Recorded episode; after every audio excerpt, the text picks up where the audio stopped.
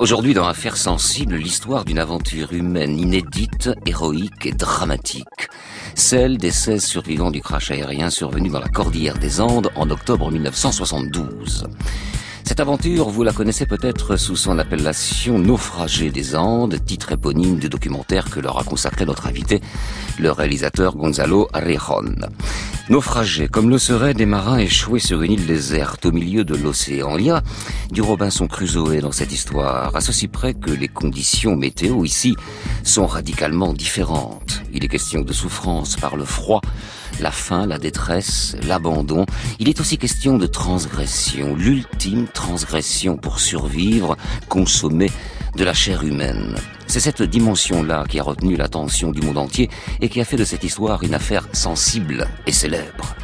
Au prix d'un courage et d'une obstination sans limite, après deux mois de calvaire, moins de la moitié d'entre eux reviendront dans la civilisation et dans la vie. Un temps applaudi, ils seront ensuite critiqués par une opinion publique incapable de comprendre les choix auxquels ils ont dû faire face, là-haut, en perdition. En 2006, notre invité Gonzalo Arrejon est reparti avec eux sur le lieu de la catastrophe pour tourner un documentaire exceptionnel, lauréat du prix du Festival international d'Amsterdam.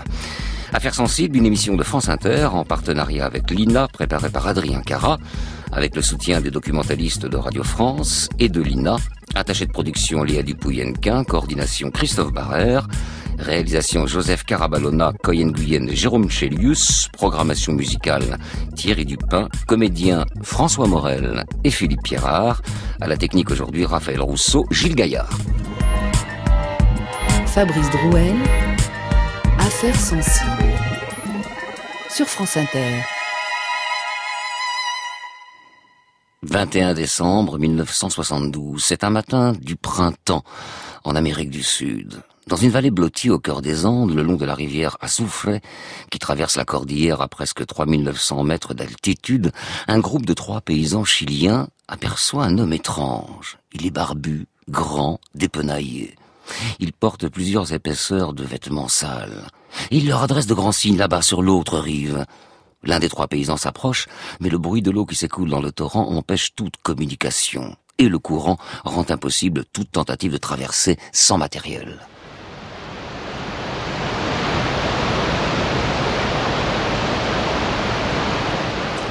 Après les échanges de signes, les deux hommes conviennent de descendre de plusieurs centaines de mètres de part et d'autre des deux rives pour se parler, en vain.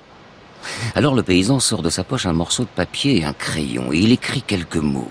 Qui êtes-vous? Que voulez-vous? Il attache le précieux message autour d'une pierre, il l'envoie à cet homme étrange qui se trouve en face de lui. Quand l'inconnu le récupère, il s'assoit et commence à écrire frénétiquement pendant plusieurs minutes, scrutant du regard le paysan pour éviter qu'il ne parte. Il lui envoie son message. Le paysan déplie le papier et découvre. Je m'appelle Fernando Parado. Je viens de l'avion qui est tombé dans les montagnes. Je suis uruguayen. Nous avons marché pendant dix jours. J'ai un ami là-bas qui est mal en point. Dans l'avion, là-haut, il y a encore 14 personnes accidentées. Nous devons sortir d'ici rapidement et nous ne savons pas comment. Nous n'avons rien à manger, nous sommes épuisés. Savez-vous où nous sommes? Je vous en prie, sauvez-nous, nous pouvons à peine marcher. À la lecture de ces mots, le paysan chilien reste ébahi. Cette histoire, celle d'un crash aérien d'un avion en provenance d'Uruguay avec à son bord 40 passagers, il en a entendu parler effectivement. Oh, vaguement, c'était il y a des mois. Et puis comme les recherches n'avaient rien donné, on a pensé que tous les occupants de l'appareil étaient morts et que la cordillère avait refermé sur elle le secret de cette tragédie qui s'était déroulée à ses sommets. Or, ce paysan est face à l'un des survivants de la catastrophe. Alors il lui adresse de grands signes à son tour, et le paysan, comme par réflexe, lui lance ce qu'il a sous la main, un bout de pain, autrement dit un trésor. Puis il tente de lui expliquer que quelqu'un d'autre va venir de l'autre côté de la rivière pour les aider, lui et ses camarades en détresse. Fernando Parado se précipite vers son compagnon, affaibli Roberto Canessa, qui l'attend un peu plus loin. Regarde, Regarde ce que j'ai, du pain. Nous sommes sauvés. Oui, nous sommes sauvés. Tiens, on va prendre notre petit déjeuner. Non, mange-le. Je servi à rien, moi je ne le mérite pas. Alors, peut-être que tu ne le mérites pas, mais tu en as besoin, alors mange. Ouais. De toute ma vie, je n'ai jamais mangé un pain aussi bon. Ça fait tellement longtemps. ça? Oui. Enfouis-le sous la pierre. Tu le sais bien. Ce qui reste. Oui. On n'en a plus besoin maintenant. Nous sommes sauvés. Rado, regarde. Le berger là-bas. Oui. Sauvé, Canessa. Sauvé.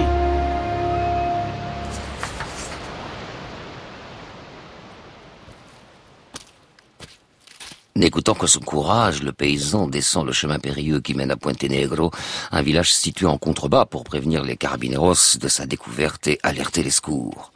Pour les deux hommes et les quatorze autres rescapés restés en haut de la cordillère des Andes, cette rencontre marque la fin d'un calvaire, celle d'un voyage au bout de la nuit et au bout d'eux-mêmes, qui a commencé 70 jours plus tôt, le 12 octobre 1972, sur l'aéroport de Montevideo, capitale de l'Uruguay.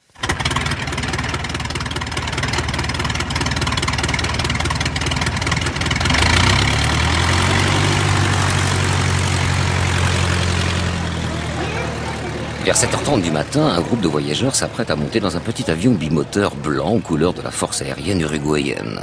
L'appareil, un Fairchild 227, a été loué pour acheminer 40 personnes à Santiago du Chili, situé à près de 1000 km de là. La durée de vol est de 4 heures. Ensemble, bigarrés de petits, de grands, de jeunes et de moins jeunes voyageurs, le groupe de passagers, riant et bavardant, donne l'impression de vivre un jour de fête. Ils ont l'air heureux et insouciants. Il s'agit en fait de l'équipe de rugby des All Christians, une association sportive d'un collège des banlieues et de Montevideo, réputée pour être l'une des meilleures équipes du championnat local. Et c'est précisément pour y disputer quelques matchs que ces rugbymen partent au Chili. Pour l'occasion, ils sont accompagnés d'amis, de membres de leur famille ou d'autres personnes à qui ils ont vendu les dernières places dans l'avion afin que celui-ci soit plein et que le trajet soit moins onéreux. Parmi ces jeunes gens qui attendent avec une grande excitation l'heure du départ, il y a Roberto Canessa, un étudiant en médecine, membre de l'équipe de rugby. Il se souvient.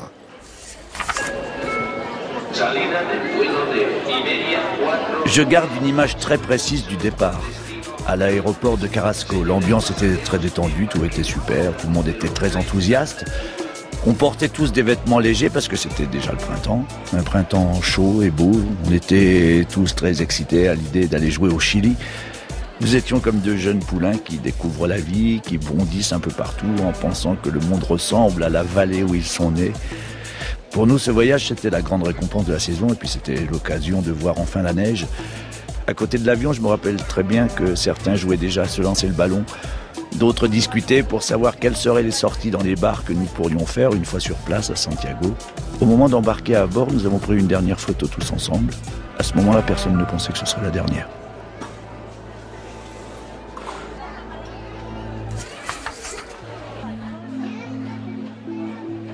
Au moment d'embarquer, c'est la cohue. On se bouscule, on rigole, on se lance des valises ou des sacs. Dans l'excitation et l'empressement, certains ne prennent même pas le temps de dire au revoir à leurs parents. Après tout, ils ne partent que pour cinq jours.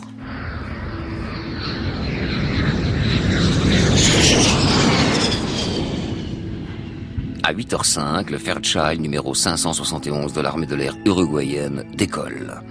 Aux commandes de l'avion, le colonel Julio César Ferradas, un homme qui a plus de 5000 heures de vol et 20 ans de métier.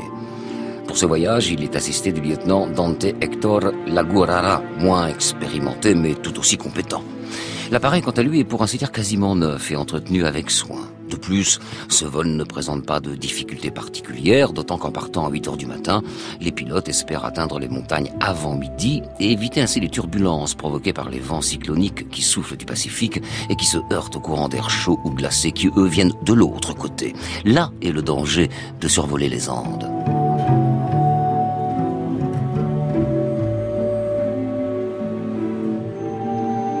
30 minutes seulement après le décollage, l'appareil commence à surplomber la cordillère, la plus haute et longue chaîne de montagnes de l'hémisphère sud, avec des pics qui dépassent les 6500 mètres de hauteur, soit l'altitude maximum à laquelle peut voler le bimoteur. Mais une heure plus tard, le pilote, le colonel Ferradas, annonce que l'avion va devoir se dérouter et se poser à Mendoza, en Argentine, à seulement 150 km de Santiago, pour éviter justement de se retrouver dans une tempête qui ce matin-là empêche tout survol des Andes. Mendoza, escale imprévue mais nécessaire au moins pendant 24 heures et de préférence plus de 24 heures en territoire argentin. C'est comme ça, pas le choix, il y va de la sécurité. Pourtant, le lendemain à midi, sans doute sous la pression de sa hiérarchie qui ne veut pas qu'un appareil militaire uruguayen stationne en territoire argentin, et face aux invectives inconscientes de ses jeunes passagers, le colonel Ferradas décide de repartir et de faire route plus au sud pour éviter la tempête et rejoindre Santiago, au Chili. Il est 14h18, nous sommes le 14 octobre 1972, le Fairchild 227 redécolle avec ses 40 passagers.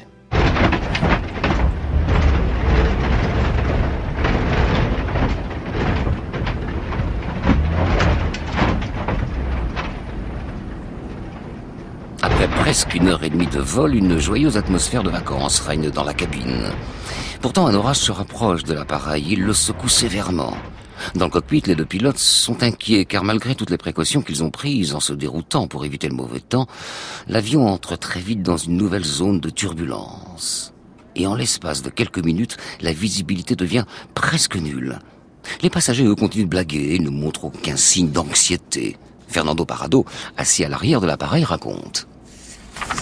J'étais assis plus loin dans l'avion.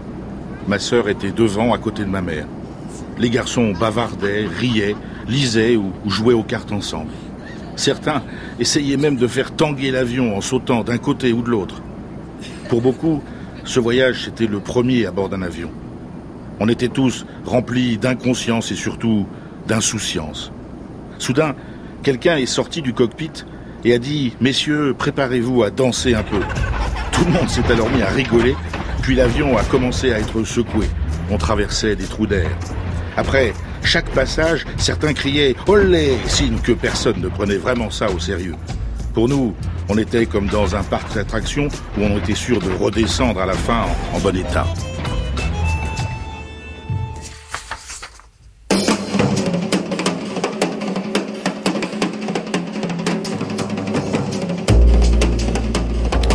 Par radio VHF, le pilote avertit Santiago que les conditions se dégradent en vol et qu'il va se préparer à descendre. En réalité, le colonel Ferradas, qui donne sa position au contrôle aérien chilien, ne s'aperçoit pas que son estimation de trajectoire est fausse. Le manque de visibilité et de repères au sol l'induit en erreur. Il pense avoir franchi le point balise de Coricho, c'est-à-dire avoir passé la cordillère.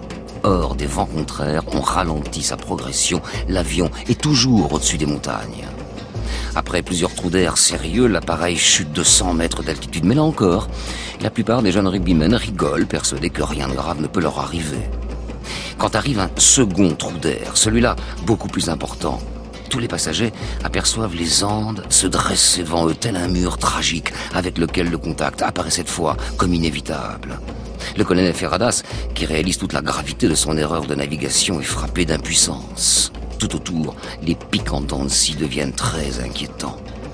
Et en l'espace d'un instant, la joie laisse la place à la panique et à l'angoisse.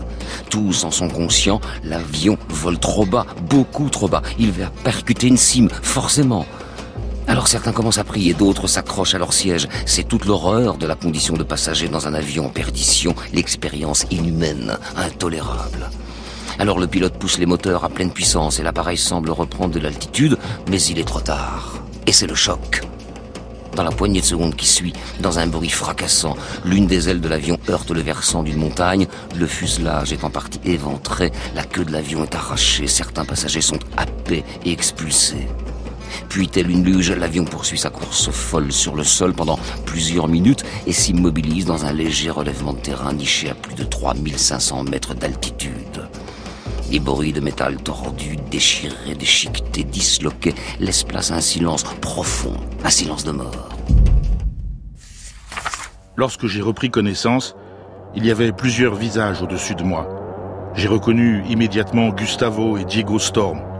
Ils criaient ⁇ Nando, Nando, tu nous entends ?⁇ Quand j'ai commencé à vraiment reprendre mes esprits, je me suis souvenu que je n'étais pas seul dans l'avion, que j'étais avec ma mère et ma sœur. J'ai demandé à ceux qui étaient près de moi Où est maman? Où est Suzy?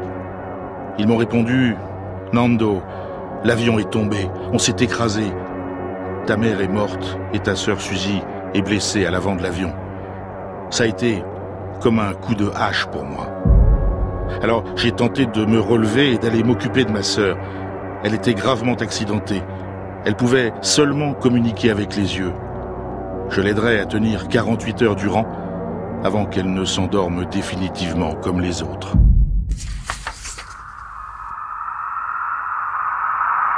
Essayant tant bien que mal de se relever, de sortir la tête de la carlingue, Fernando Parado découvre l'univers qui va devenir pour nombre de ses camarades un tombeau. C'est ce monde-là, si beau à voir de haut ou de loin, qui devient désolation lorsqu'on y pose le pied. Un monde dans lequel les cris des douleurs des blessés sont les seuls qui semblent trouver de l'écho dans le creux de la montagne déserte, absolument déserte. Chez les rescapés, c'est l'incompréhension et c'est immédiatement l'heure des questions existentielles. La violence du choc avait fait éclater l'avion de toutes parts. C'était tellement arbitraire.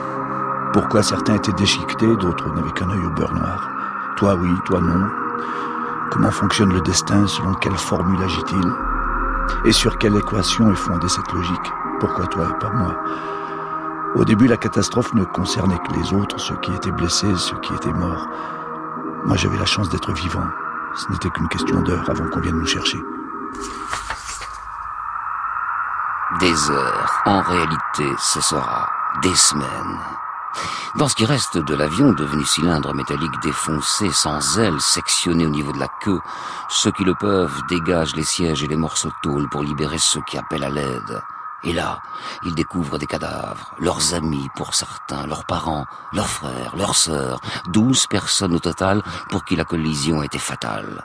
Lorsqu'ils arrivent à sortir, déneiger puis accéder au poste de pilotage, les jeunes étudiants rencontrent encore la mort. Nous ne pensions qu'à une chose, envoyer un SOS par la radio du pilote pour signaler notre position. Dans le cockpit, le colonel Ferradas était mort, écrasé par le tableau de bord de l'appareil. Son copilote était dans un état qui n'avait rien à lui envier. Il arrivait tout de même à parler. Nous avons dépassé Curico, nous avons dépassé Curico, répétait-il. On avait beau essayer de faire tout ce qu'on pouvait, on savait que la radio ne fonctionnait plus. En repartant vers la cabine, on a dit aux autres qu'on avait tué Santiago. On voulait les rassurer. Les trois étudiants en médecine, Roberto Canessa, Gustavo Zerbino et Diego Storm, retournent dans la cabine, enjambent les fauteuils à l'arrière de l'avion et retrouvent le sombre espace où leurs compagnons criaient et gémissaient.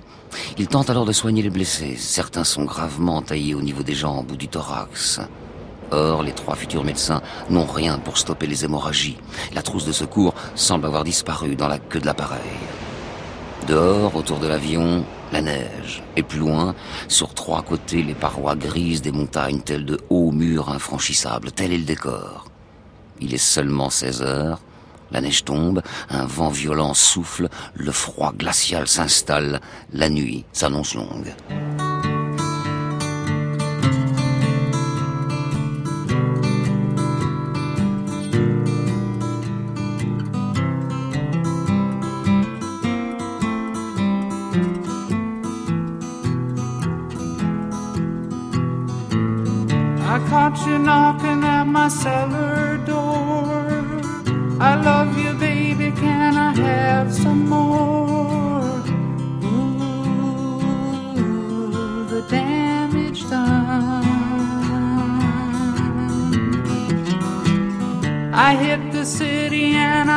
Lost my band. I watched the needle take another man.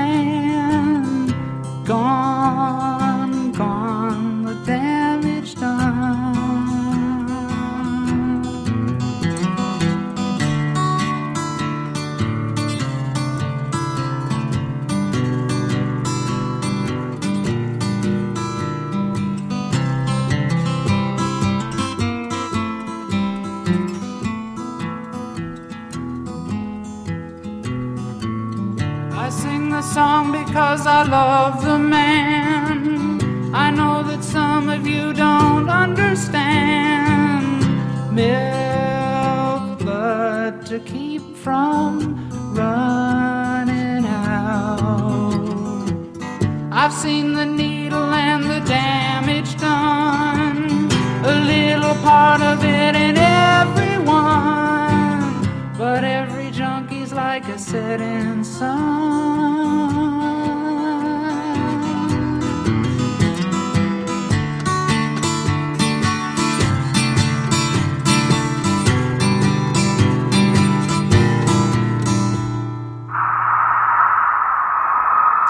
Affaire sensible aujourd'hui, les naufragés de la cordillère des Andes. Personne n'arrive à dormir.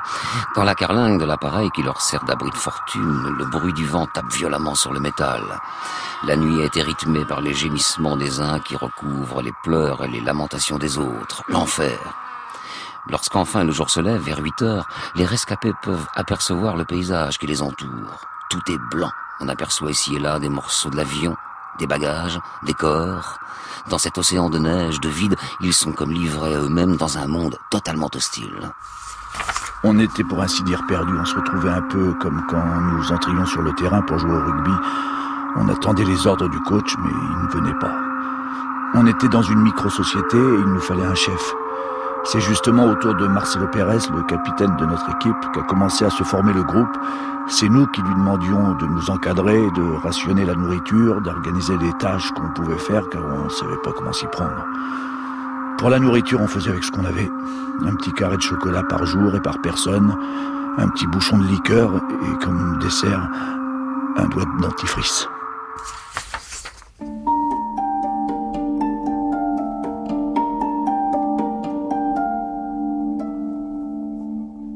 Dans l'épave de l'avion, la vie s'organise. On installe des sièges et des valises pour boucher l'orifice et empêcher le froid de pénétrer. Marcello Pérez, lui, décide d'organiser la vie ou ce qu'il en reste avec des règles. Il recrée une micro-société, premier réflexe d'un monde civilisé dans un espace totalement sauvage. Il distribue les places par roulement pour que chacun puisse profiter du peu de la chaleur qu'on ressent encore au fond de l'appareil. Tout est ordonné, tout est compté, rien n'est laissé au hasard. Il faut économiser les maigres réserves de nourriture, il faut partager. Aucun traitement de faveur n'est envisagé.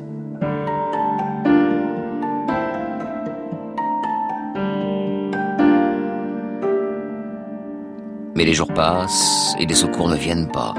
Les blessés les plus graves meurent malgré les tentatives acharnées des trois étudiants en médecine. Chaque corps est transféré à l'extérieur de l'appareil et enseveli dans la neige. Plusieurs fois, des avions semblent passer au-dessus d'eux. Alors les rescapés sont persuadés que, puisqu'ils les voient eux aussi en haut, ils l'ont vu. Forcément. Ils ont vu l'avion, ils ont vu l'épave, ils ont été repérés. Mais non, rien. Sur le petit poste radio que les rescapés ont fabriqué, les bulletins annoncent que les recherches ne donnent rien et que leur avion a dû être recouvert par la neige. C'est un enterrement avant l'heure. Au bout de quatre jours, j'ai compris qu'on était fichus. Ils ne nous avaient pas trouvés. Ils avaient envoyé des hommes sur la Lune et nous, en quatre jours, ils ne nous retrouvaient pas. C'était foutu. On regardait les montagnes et on s'est dit, s'ils ne viennent pas, ce sera à nous de descendre les chercher. Mais pour cela, il nous faut manger. J'ai dit à Carlitos qui dormait à côté de moi que je pensais à une solution. On s'est regardé dans les yeux. Il a tout de suite compris et m'a répondu Non, non, on ne peut pas. Ensuite, il a été raconté cette histoire à Adolfo Strauss et aux autres. Eux aussi y avaient déjà pensé. En fait, on y avait déjà tous pensé en se disant qu'on ne le ferait pas. Pas nous. Mais c'était désormais choisir de vivre ou de mourir. On a choisi de vivre. Cette solution dont parle Fernando Parado porte un nom officiel, glacé comme la neige qui les entoure, l'anthropophagie, qui là rime avec survie.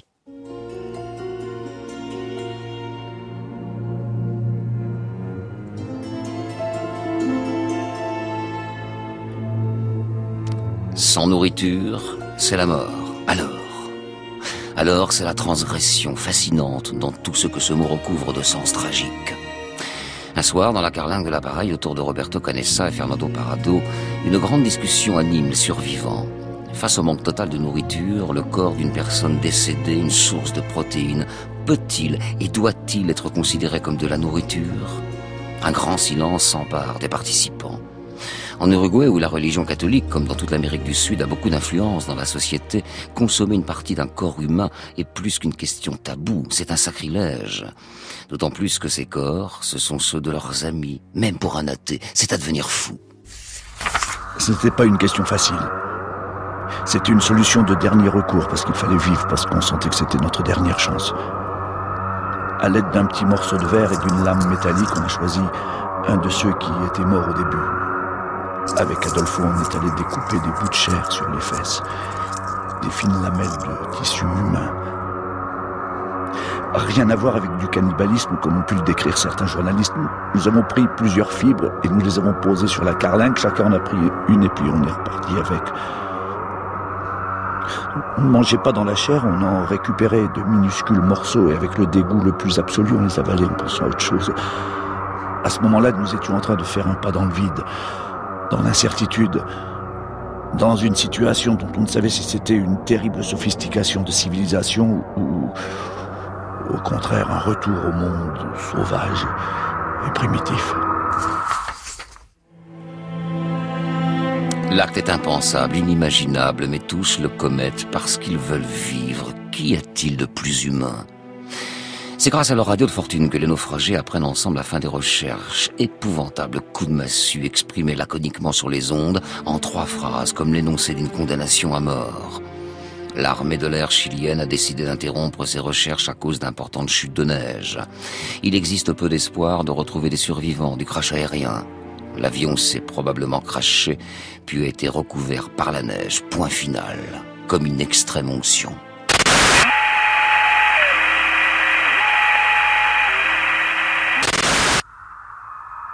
Voilà dix jours, en effet, qu'un balai incessant d'hélicoptères et d'avions venus d'Uruguay, d'Argentine et du Chili ratissent le paysage montagneux de la cordillère des Andes.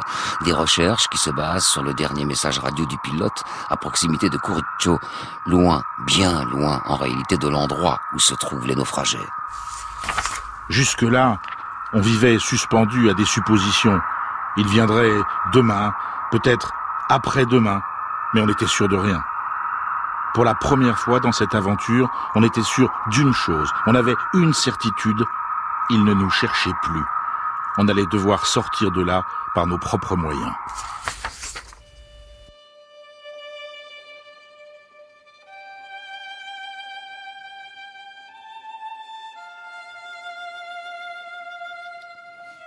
Le lendemain, une première expédition de trois hommes les plus en forme part du campement pour grimper la montagne et tenter de retrouver la queue de l'avion dans laquelle se trouvent les batteries qui pourraient permettre de faire fonctionner la radio de l'appareil. Ils portent plusieurs couches de vêtements, mais à chaque pas, ils s'enfoncent dans la neige. Malgré plusieurs paires de chaussettes enfilées dans des baskets, leurs pieds sont au contact permanent à chaque pas du froid et de l'eau qui s'y infiltrent. Alors malgré la douleur, la fatigue et la faim, les trois hommes grimpent de plus en plus haut pour tenter d'atteindre le col et voir ce qu'il y a de l'autre côté. L'épave de l'avion leur semble devenir de plus en plus petite pour finalement disparaître. Les heures passent, la nuit tombe. Au campement, leurs compagnons imaginent déjà le pire, car ils connaissent la rigueur du climat sur les cimes, ils en souffrent eux-mêmes. Alors leurs trois amis qui vont devoir passer la nuit dehors, on ne donne pas très cher de leur peau. Pourtant, au petit matin, le trio a réussi par miracle à redescendre. Mais le bilan est catastrophique. L'un d'eux est quasiment aveugle, un autre semble avoir perdu plusieurs kilos, ils ont les mains et les pieds gelés. À leur retour, Roberto Canessa et Diego Storm, les étudiants en médecine, les examinent. Leur constat est sans appel. À ce moment-là, on s'est rendu compte que c'était du suicide d'escalader cette fichue montagne. Avant qu'ils partent, on savait que c'était très dangereux, mais on n'imaginait pas les revoir dans un aussi sale état. Leurs pieds étaient devenus noirs comme des morceaux de bois. Ils étaient éreintés, fatigués. Renvoyer quelqu'un d'autre comme ça serait le condamner à mourir ou revenir dans les mêmes conditions.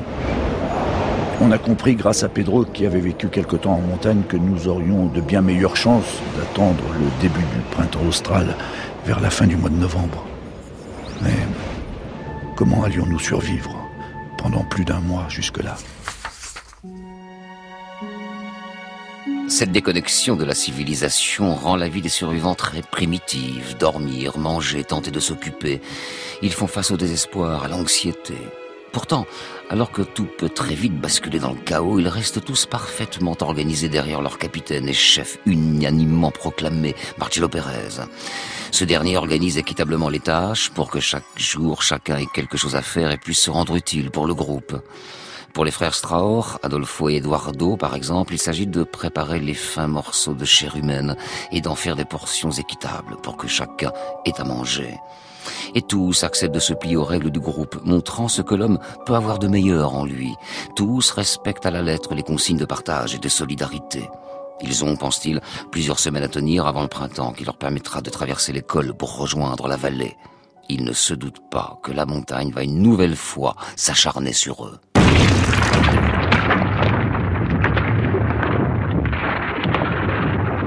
En pleine nuit, le 29 octobre, soit 16 jours après le crash de leur avion, un tremblement dans le sol réveille les survivants. Dans la carlingue de l'appareil, on commence à entendre un bruit étrange.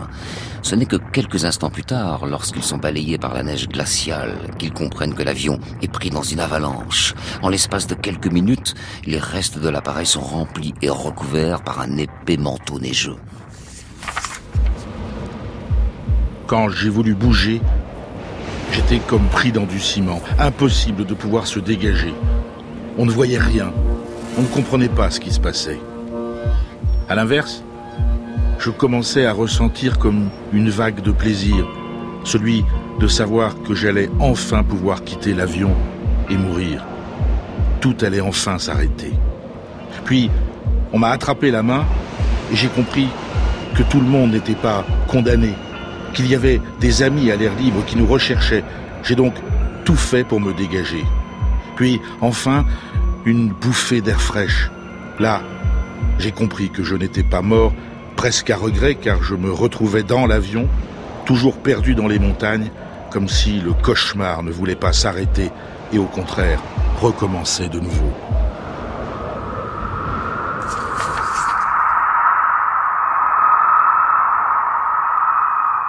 Certains arrivent progressivement à passer la tête hors de la neige pour respirer, aidés par d'autres qui creusent pour déblayer ceux qui sont encore ensevelis.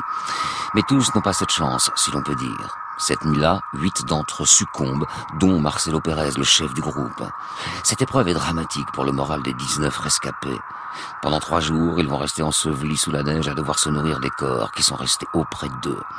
Une nouvelle fois, ils doivent repousser un peu plus loin les limites qu'ils se sont déjà fixées. Et cette fois, il n'est plus possible de découper une lamelle de chair humaine et la manger loin du regard des autres, car l'espace s'est rétréci avec cette avalanche.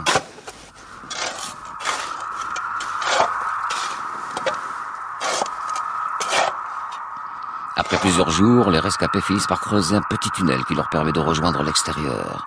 Une fois sur la neige, il leur semble que la montagne a définitivement recouvert l'avion comme pour cacher l'objet du malheur et du péché aussi. Alors, avec l'incroyable énergie du désespoir, un trio composé de Roberto Canessa, Fernando Parado et Antonio Visintin se porte volontaire pour aller retrouver les batteries, quelle que soit la distance à parcourir. On leur cède les meilleures places pour dormir, on leur confectionne des vêtements de fortune et surtout le maximum de rations de chair humaine.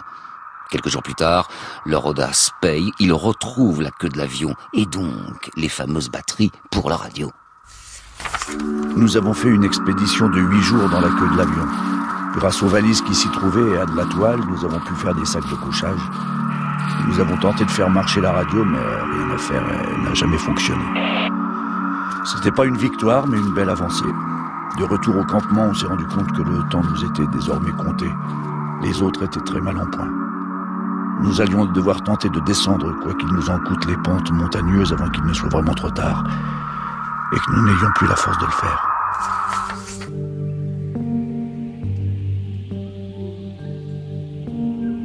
Au campement, Gustavo Zerbino a l'idée de se nourrir de la moelle des os pour y récupérer du calcium et autres substances qui peuvent leur permettre de faire face à toutes les carences.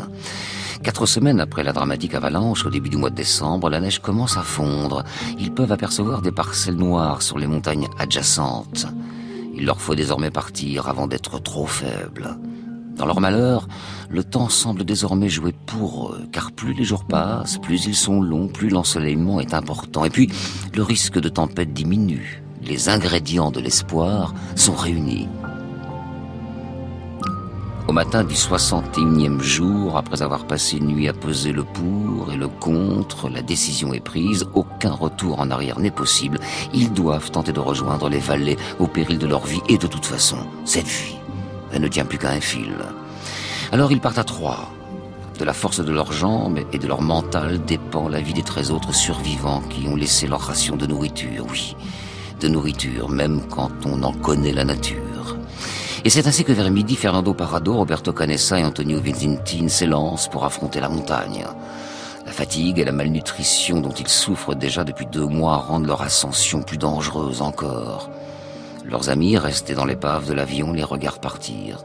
Et s'ils ne revenaient pas On imagine les pensées cruelles qui ont dû les torturer à ce moment précis.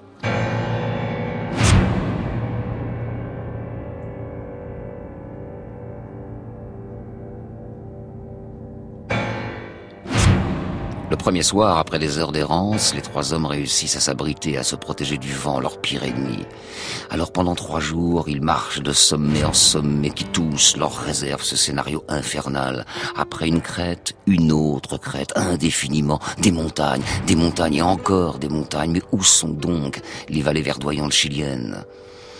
C'est à ce moment qu'Antonio Vincentine décide d'abandonner et d'offrir à ses deux compagnons sa part des rations alimentaires. Et il se laisse glisser jusqu'à l'avion qu'il atteindra quelques heures plus tard, à bout de force.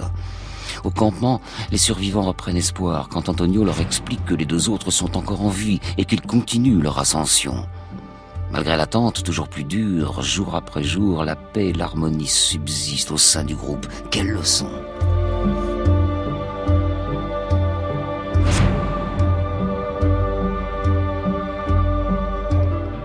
Plus loin et beaucoup plus haut dans les montagnes, Fernando Parado et Roberto Canessa continuent leur marche. Ils se battent, ils ne désespèrent pas. Chaque pas les rapproche un peu plus du Chili, de la vie. Mais tous les 20 ou 25 mètres, ils doivent s'arrêter, reprendre leur souffle. Au dixième jour, ils aperçoivent enfin autre chose que de la neige. Des zones sont recouvertes par ce qui leur semble être du gravier.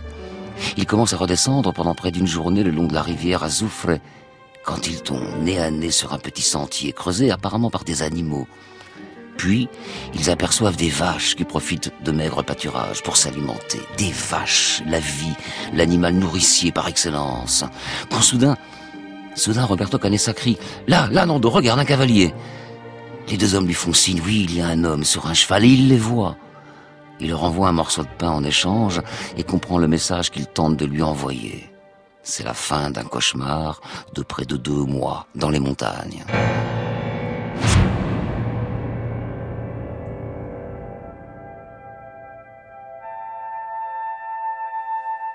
En haut, grâce à leur radio de fortune, les autres survivants apprennent que leurs deux amis viennent d'être retrouvés et amenés en ville pour y être soignés. La nouvelle fait le tour des médias locaux et du monde entier. Il reste des survivants du crash aérien dans les Andes. Incroyable. Le lendemain matin, ce sont les hélicoptères avec à leur bord Fernando Parado pour guide qui parcourent le ciel. C'est la délivrance. Enfin, les secours sont là. Prochaine destination, l'hôpital de Santiago, où prend fin cette aventure extrême en pleine montagne, un voyage au bout de la nuit, au bout du courage, un cauchemar qui aura duré 71 jours.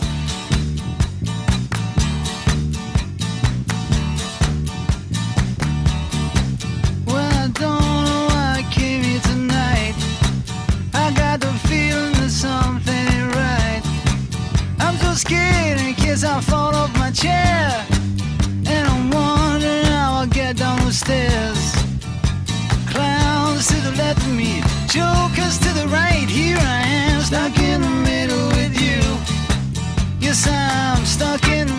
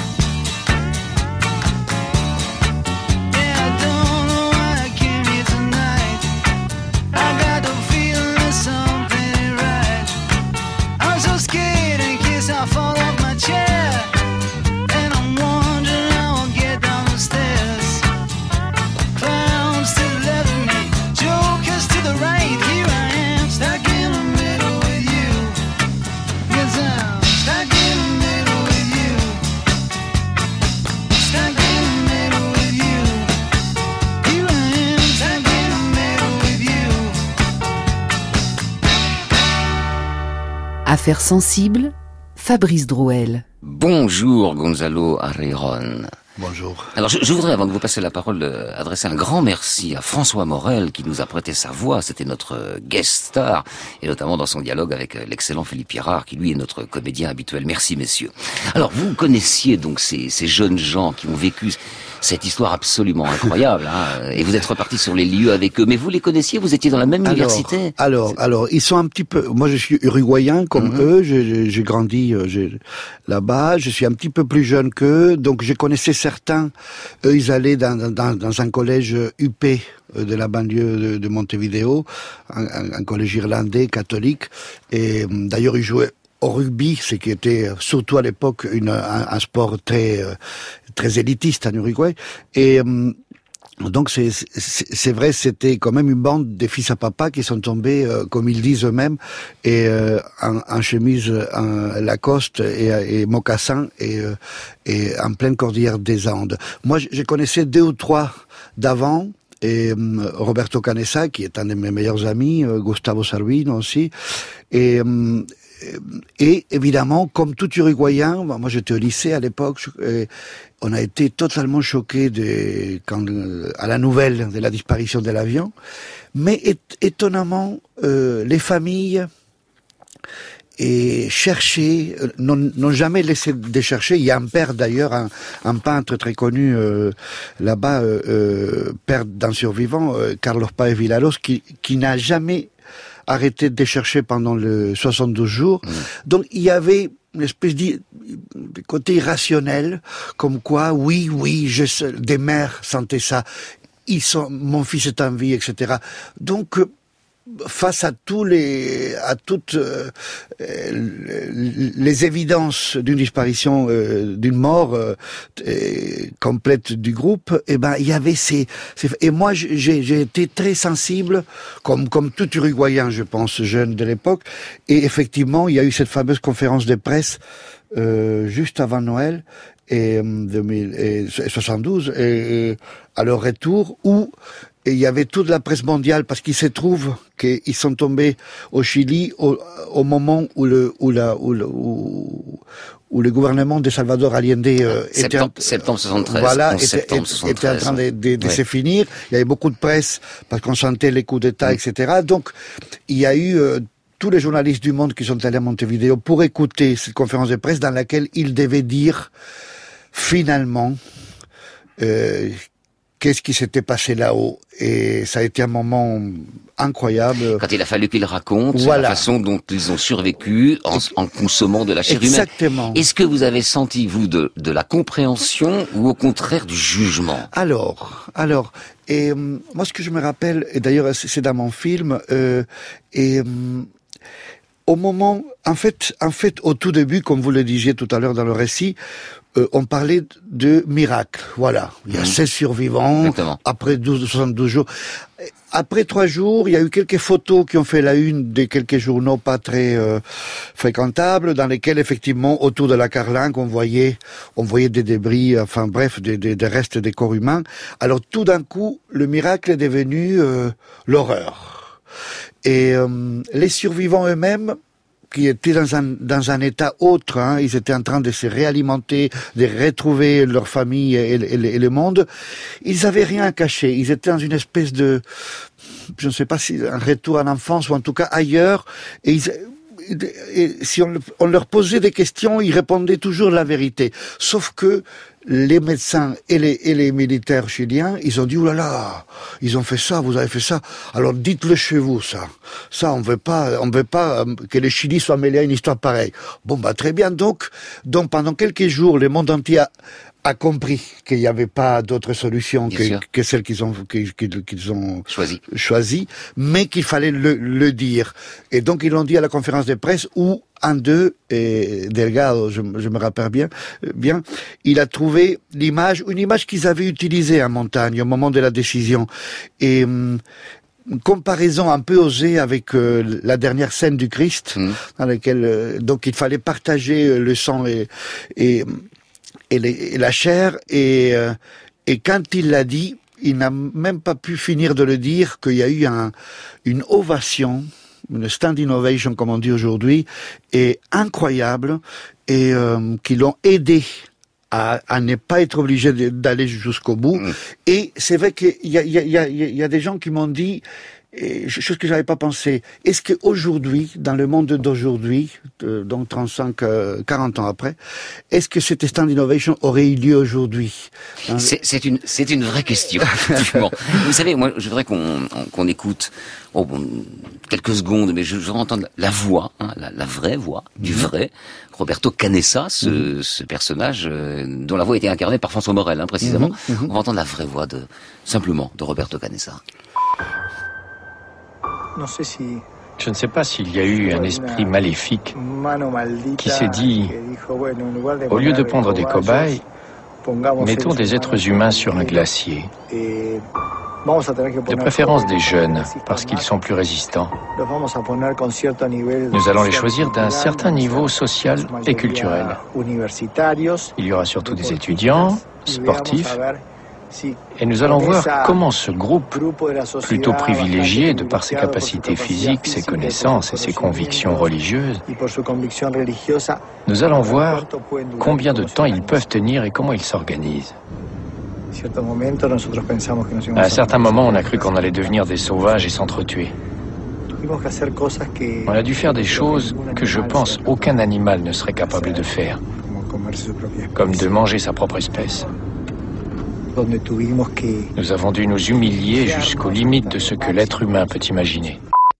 Et oui, c'est la, c'est la double peine, parce qu'il y a la souffrance euh, physique, hein, il y a, il y a l'angoisse. dans genre. Il y a aussi l'accident d'avion qui est une horreur. Vivre en accident d'avion est un- est une horreur absolue. Euh, c'est quadruple peine, et s'il faut en plus leur reprocher ce qu'ils ont fait? Et, et là, je trouve que sa, son, sa défense, elle est, elle est sereine pour autant. Il n'y a pas de Tout à colère. fait, tout à fait. Et ben, c'est, euh, je pense que c'est un extrait euh, essentiel du film parce que ça montre toute sa capacité de réflexion et, sa, et, et son humanité. Roberto, c'est lui qui m'a inspiré ces films. Et euh, c'est vraiment quelqu'un qui a travaillé toujours depuis l'accident. Ce qui m'impressionnait chez lui, on est devenu de plus en plus proches. Et avec les années, je voyais comment avec ses enfants, les sujets de, la cordillère étaient toujours présents. Et même des fois, il forçait, il les sortait, même d'une manière un peu, un peu forte, un peu. On avait l'impression qu'il avait besoin de faire une catharsis euh, et de, de travailler. Et c'est vrai qu'il me disait. Il faut que, il faut que je comprenne pourquoi le destin m'a fait vivre ça. Ça peut pas être juste le hasard. Donc, euh, ça doit porter un enseignement. Et peu à peu, avec les années, et euh, je l'ai vu travailler et c'est ça qui m'a inspiré sur ce film que je pense que c'est en toute humilité c'est assez hum, en tout cas cette histoire, hein, je ne sais pas si les films, mais en tout cas l'histoire ou la manière dont j'ai choisi de la raconter, c'est un conte initiatique et c'est et c'est un et c'est un conte philosophique aussi. Je Mm. crois que c'est une c'est un récit total. Il y a tout, toute la condition humaine est dedans et euh, et euh, on ne sort pas le même une fois qu'on traverse ces récits et euh, on fait on fait ce qu'ils ont fait et euh, et puis on, est transformé et c'est c'est dans ça que je- j'espère d'ailleurs que d'autres cinéastes écrivains et, et ça va devenir un classique et en enlevant ces côtés gore euh, qui en fait et rend plus grande l'histoire et euh, et plus visible aussi. Alors effectivement, il y a, il y a, y a ce côté de, l'an- qui donne Mhm. cette dimension à l'histoire, mais d'ailleurs on l'a vu dans, dans, dans le récit tel que nous l'avons construit avec euh, Adrien Cara, on n'était pas complètement, et que dans Bien cette histoire-là, on était aussi dans l'histoire euh, de gens qui sont extrêmement courageux physiquement, Tout à fait. euh, qui vont escalader une montagne, qui s'enfoncent dans la neige, qui s'arrêtent tous les 20 mètres parce qu'ils n'en peuvent plus, qui sont pas habillés pour ça. Exactement. Hein, Il n'y a, pas que la dimension anthropophagie, absolument. même si elle donne une dimension. Tout à fait, tout à fait. Une chose qu'il faut qu'il qu'il faut savoir, c'est que quand quand ils ont pris la décision de de franchir et, et, c'est c'est tabou, hein, et euh, ils ont tout fait fait un pacte entre eux, c'est-à-dire si je meurs mon corps servez-vous de mon corps. Donc ils ont tout fait don de leur corps, quelque chose d'assez chrétien aussi. Et euh, ça, c'est important. Euh, L'autre chose qu'ils ont tenu euh, aussi en secret jusqu'aujourd'hui, c'est ils n'ont jamais parlé. C'est le, le, seul secret. D'ailleurs, parce qu'en fait, ils sont la force. Ils ont la force de pas avoir des secrets. Hum. Il n'y a rien euh, de caché dans cette histoire, sauf, sauf, effectivement, sauf effectivement quels corps ont été utilisés et quels corps ont été épargnés. Et forcément, ils ont. Mais ça, ça, leur ça leur appartient, ça. Ce bah, totalement, appartient, totalement, il y a, totalement. Il y a une frontière de l'inviolable même quand on est journaliste. Absolument. Et donc, euh, et c'est vrai que même aujourd'hui, il y a plusieurs euh, alpinistes, ou, ou, plutôt comme ils disent là-bas, andinistes, parce qu'ils trouvent que c'est les Andes quand même, et, et, et, qui ont essayé de refaire les dix jours de traversée des cordillères que Roberto et Nando ont fait. Mais là, aujourd'hui, ils le font avec des GPS, avec de la nourriture comme il faut, déshydratés, avec tout l'équipement qu'il faut. Et ils n'arrivent pas à, le, à, à, les, à, la faire en moins de dix jours. C'est-à-dire qu'ils ont fait un miracle, un exploit, un exploit incroyable des gens qui n'avaient jamais vu une montagne. Pourquoi? D'abord parce qu'ils étaient, ils étaient portés par leur courage, mais le fait qu'ils étaient des rugbymen jeunes, oui, forcément. Hein, vigoureux, ça, ça, ça, ça a dû compter quand même. Oui, oui. Et aussi, comme ils disent tous les deux, euh, Roberto et, Nando, Nando a perdu sa mère et, sa sœur. Donc la seule chose qu'il voulait, Nando, c'est retrouver son père et, l'embrasser et qu'il arrête de, pleurer parce que il se disait mon père a, perdu toute sa famille, toute sa famille euh, dans, un vol. Et, et Nando aussi m'a dit pendant des années, écoute, si je pouvais changer mon destin, je donnerais un coup de volant à cette voiture qui conduisait mon père vers l'aéroport et j'aurais aimé vraiment que ma vie soit autre. Et, et dernièrement, ces dernières années que je l'ai vu, il m'a dit, tu sais, non, même pas. Euh, C'était une jolie idée, celle de, de, de donner un coup de, de volant, mais ça c'est mon destin. Énormément, j'ai une magnifique famille, j'ai appris beaucoup de choses et euh, je peux pas dire que je suis content de ce qui nous est arrivé. Non, personne n'est content. Mais c'était, on a grandi tous et c'était forcément, il fallait qu'on passe par euh, par ces chemins-là, même s'il il a été énorme. Alors, dernière question, il nous reste euh, une minute, donc vous êtes retourné avec eux sur les lieux. tout à fait. Comment, comment, quand ils sont arrivés, vous êtes arrivé avec eux, c'est la première fois qu'ils y retournés, j'imagine hein? Et, alors, alors, quelle était leur réaction? Alors, c'est vrai que ça a été le lieu le plus haï du monde par eux pendant des années, et peu à peu, ils ont commencé, un par un, des fois avec leur, leur fils, des fois avec un frère, à y retourner tout doucement. Et moi, donc, je profitais de ce mouvement, j'ai amené quatre survivants et, et leur famille, eh ben, émotion énorme. Ils ont eu beaucoup de mal à quitter ces lieux parce que, comme ils disent eux-mêmes, et, et au moment où les hélicoptères les amenaient vers la vie, et, et, la civilisation, ils, ils ont senti quelque chose, un regret, quelque chose comme s'ils perdaient euh, une, une, une, une, société idéale, la société et la neige, comme ils disent, qu'ils ont construit là-haut et qu'ils retrouveront plus jamais en bas. Donc, euh, ils ont eu du mal à, à, à, remonter sur leur cheval et à, et à redescendre ensemble. J'imagine. Il me reste à vous remercier, euh, Gonzalo Arrijon. Euh, je rappelle le titre de votre documentaire, Naufragé des Andes. exceptionnel, hein, franchement, ce documentaire. Et d'ailleurs, il a été lauréat je le rappelle aussi, du prix du Festival international d'Amsterdam. Merci. Merci beaucoup, merci. C'était Affaires sensibles aujourd'hui, les survivants de la Cordillère des Andes, une émission que vous pouvez réécouter en podcast sur franceinter.fr. Rendez-vous également sur la page Facebook d'Affaires sensibles.